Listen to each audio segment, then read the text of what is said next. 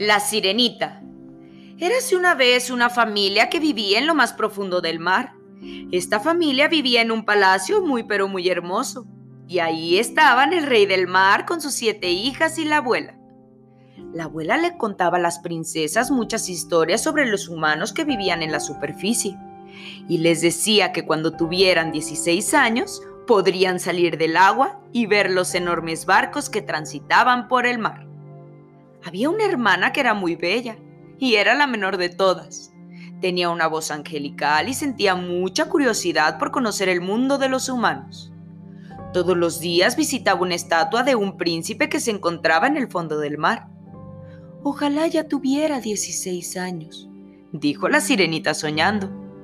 Sé que me gustará todo lo que existe allá arriba y también tendré buena relación con los humanos.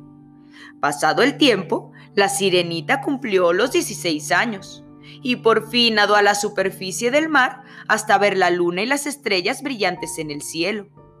De repente, escuchó las olas de la playa y pudo ver a un barco con muchas luces artificiales.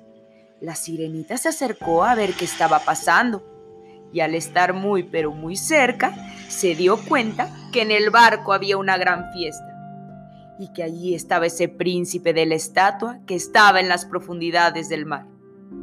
De pronto llegó una tempestad. El aire era incontrolable. El barco se movía sin parar. Y cuando menos lo pensaron, el barco se empezó a hundir. Y la sirenita se dio cuenta que las personas que estaban en el barco corrían un gran peligro. Pidió ayuda al reino del mar y llegaron a ayudar a todos los humanos. La sirenita, desesperada, buscó al joven príncipe para llevarlo a tierra firme. Y así fue como lo dejó en la orilla del mar y se despidió con un beso en la frente. La sirenita regresó al fondo del mar, pero no podía dejar de pensar en el joven príncipe, y pensó que le gustaría ser humana para regresar a su lado. Todo este sentimiento se lo platicó a su abuela, y ésta le dijo que para poder convertirse en humana, entonces un príncipe tenía que enamorarse de ella. Pero a los humanos no les gustaba la bella cola de pez que tenía la bella princesa. Pero había una bruja en el mar que era muy malvada, y la sirenita desesperada fue a buscarla para pedirle que la convirtiera en humana, y la bruja le contestó, Te daré tus dos piernas pero saldrás a la superficie del mar sin tu voz.